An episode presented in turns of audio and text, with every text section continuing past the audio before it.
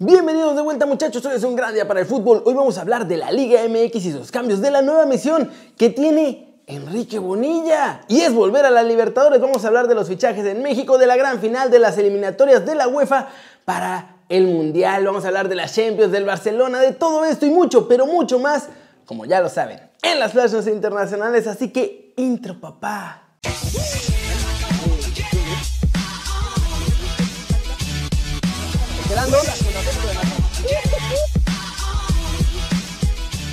Arranquemos con lo que se viene para la gran final de la Liga MX tras la épica que hizo Pumas porque hay novedades y también ya están los horarios de los partidos tanto de la ida como de la vuelta. Ahora que tenemos a los equipos listos, la final de ida está fijada para el jueves 10 de diciembre y la de vuelta está programada para el domingo 13 de este mismo mes. El partido del jueves será a las 21 horas en el Estadio Olímpico Universitario y la gran final será en León. A las 20.30 horas el domingo en, obviamente, el Estadio de León. Tras la remontada épica, Andrés Lelini dijo que quisiera un poco más de respeto para sus jugadores, que a él lo podían castigar y que a todos los que anticiparon una final de Cruz Azul y a los oportunistas que dijeron que no tenían garra, les gustaría que tuvieran más respeto por los futbolistas de Pumas. Coincidencia tal vez, pero qué lobo que los dos entrenadores de la final salieron a defender a sus jugadores tras conseguir el boleto. Y ahora veremos por primera vez a León y Pumas en esta instancia al mismo tiempo. Además, se enfrentan los únicos bicampeones de torneos cortos en la historia. Y ahora sí, muchachos, yo no me atrevo a apostar por ninguno de los dos, porque después de ver lo que hizo Pumas, pues, todo puede ser posible en la gran final de la Liga MX.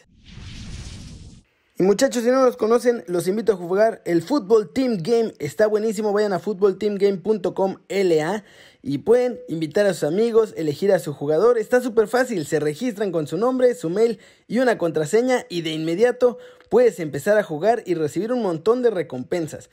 Además, una vez que entras, eliges a tu jugador para que se parezca a ti. Está súper cool. Después, eliges la posición en la que vas a jugar y listo. Así de fácil ya vas a empezar a jugar y a entrenar con tu nuevo personaje en el Football Team Game.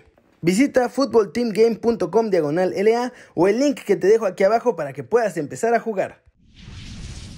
Siguiente noticia, muchachos. La Liga de Todos Nosotros tiene nuevo mandamás, nuevo preciso, nuevo amo y señor.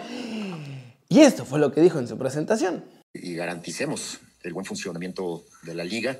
Es algo que Enrique ha logrado eh, estructurar de manera sustantiva y, ha logrado eh, que el fútbol sea perfectamente predecible en su operación. Entonces, esa es una de las tareas. Desde luego también eh, el tema de seguir colaborando con cualquier autoridad con la que la liga se coordine o pueda relacionarse. Eso es incrementar las fuentes de ingreso de los clubes, como ya lo he dicho, con el objeto de seguir promoviendo talento futbolístico, promover, sí, las mejores prácticas, tanto cumplimiento corporativo como de control económico, con el objeto de cada vez tener eh, más solidez eh, en términos institucionales en los propios clubes. Eh, me, dio una gran impresión que los eh, dueños tengan tan presente este tema, el desarrollo corporativo de los propios equipos y también eh, continuar con la expansión de los otros dos torneos, el crecimiento de los otros dos torneos, de las otras dos competiciones, eh, es prioridad para los miembros de esta asamblea y obviamente parte de eso pues es seguir trabajando con las autoridades tributarias para eh, generar cada vez mejor información y mejor comunicación. ¿Cómo la ven ustedes? ¿Creen que va a haber cambios de verdad importantes en la Liga MX con este nuevo presidente? ¿Creen que la cosa va a ser mejor o creen que la cosa se puede poner peor? Díganme aquí abajo. Pasemos con más de este cambio de controles en la Liga MX porque pensábamos muchachos que se nos iba Pablito Morse y nos terminaron diciendo que según no, que ahora se va a encargar de regresar a México a la Libertadores. No, hombre, ya, a ver si no valió ya. Y es que Enrique Bonilla no se va, o eso dicen. Al futuro expresidente de la Liga MX, porque sigue siendo hasta el 1 de enero, le dieron ahora un nuevo cargo que no existía antes, la de director de Asuntos Internacionales. Y aunque esto suena a un puesto de chocolate, pues en teoría viene con una gran responsabilidad, una gran noticia y otra pésima noticia. Ahora entre las funciones de Bonilla, muchachos, está concretar el regreso de la Liga MX a los torneos de Conmebol, o sea, que se regrese a la Libertadores y a la Sudamericana. Esa sería la buena noticia. De hecho ya están en pláticas de todo esto, a ver si en 2024 ya podemos volver con todo, incluso hasta en la Copa América. La mala noticia es que también ya están en pláticas y puede que hasta más avanzadas con Don Garber, presidente de la MLS, o más bien el comisionado de la MLS, que es como le llaman al presidente allá, y van a hacer una liga conjunta entre ellos y la Liga MX. Así que váyanse agarrando, porque una de esas terminamos con la Major Liga MX y pues jugando la Libertadores al mismo tiempo. A ver, primero que hagan lo de la Libertadores, porque yo veo más cerca que se junten con la MLS a que regresemos a Conmebol. Y la verdad es que pues eso de juntar la Liga MX y la MLS solo le va a servir a los gringos.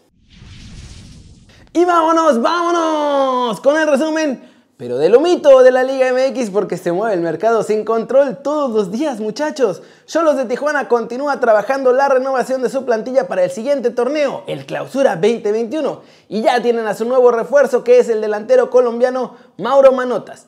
El ecuatoriano Fidel Martínez ya también está en Tijuana y se someterá a los exámenes médicos de rigor con los Cholos este sábado que viene.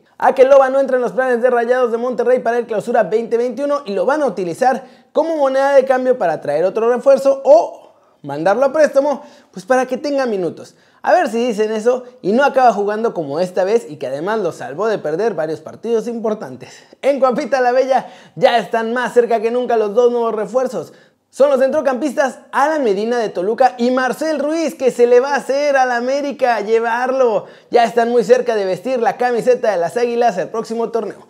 Los Gallolácticos se quieren convertir en la selección de Ecuador de 2010.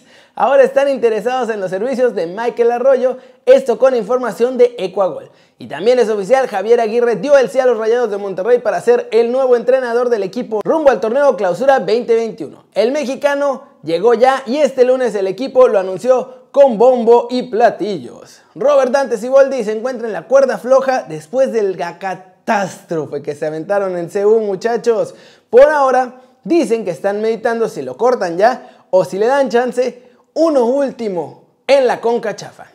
Y como la ven, se sigue moviendo el mercado. Ya hubo varios cambios de jugadores, muchos cambios de entrenador. Y pues con tanto cambio, la cosa es que si Cruz Azul echa a Siboldi, pues a quién van a traer. Ya no queda nadie, van a tener que reactivar a Sergio Bueno o algo así. Flash News, el futbolista español Alejandro Pozuelo, ex del Real Betis y de Rayo Vallecano, recibió el premio Landon Donovan al mejor jugador de la MLS, al MVP. Al ser cuestionado por la comparativa entre Cristiano y Messi, Andrea Pirlo señaló que sería equivocado decir quién es mejor entre los dos astros. Ronald Koeman dijo exactamente lo mismo. Mario Balotelli es nuevo jugador del Monza. El club hizo oficial la contratación del italiano hasta el final de la temporada y se reencuentra ahí con Silvio Berlusconi, que es el dueño del equipo, y con Boateng, con el que ya estuvo, bueno, con los dos estuvo más bien en el Milan. Paul Pogba se va del Manchester United, muchachos. Su agente Mino Rayola soltó la bomba y aseguró que la relación con los Red Devils está acabada. Y pues que el equipo tiene que elegir entre venderlo del siguiente mercado o que se vaya libre porque no va a renovar el contrato con el cuadro inglés. Tras estas declaraciones, obviamente empezaron todos los rumores de que va a llegar al Real Madrid. El delantero Erling Haaland no vuelve a jugar hasta 2021 por lesión. Es la principal baja del Borussia Dortmund, sobre todo para el duelo de Champions ante el Lazio, pero pues bueno, los alemanes ya están más que clasificados. Ronald Koeman pasó también por rueda de prensa previa al partido de las Champions ante la Juventus. El técnico azulgrana volvió a explotar todo furioso y decir que los horarios de los partidos son terribles y que le van a lesionar a todos sus jugadores. Y suena a pretextos.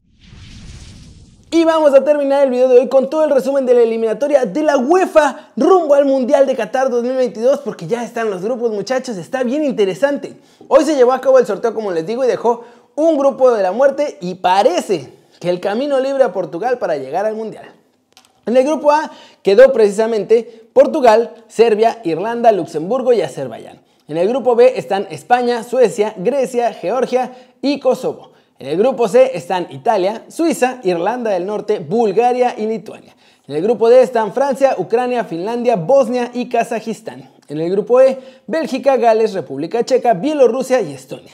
En el grupo F, Dinamarca, Austria, Escocia, Israel, Islas Feroe y Moldavia. Grupo G, Holanda, Noruega, Turquía, Montenegro, Letonia y Gibraltar. En el grupo H, Croacia, Eslovaquia, Rusia, Eslovenia, Chipre y Malta.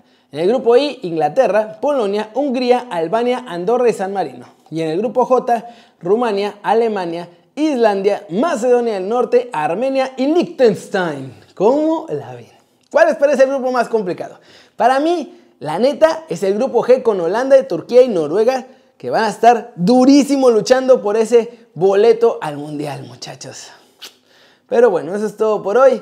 Muchas gracias por ver el video, denle like si les gustó o métanle un zambombazo durísimo a la manita para arriba si así lo desean. Suscríbanse al canal si no lo han hecho, ¿qué están inspirando?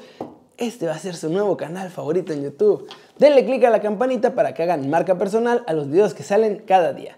Ya saben que yo soy Kerry y como siempre me da mucho gusto ver sus caras sonrientes, sanas y bien informadas y Aquí nos vemos mañana desde la redacción. Ya estoy corregidísimo. Llevo un montón desde la redacción seguidos. ¿Lo vieron hoy?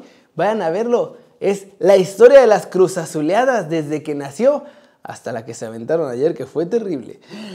Chau, chau.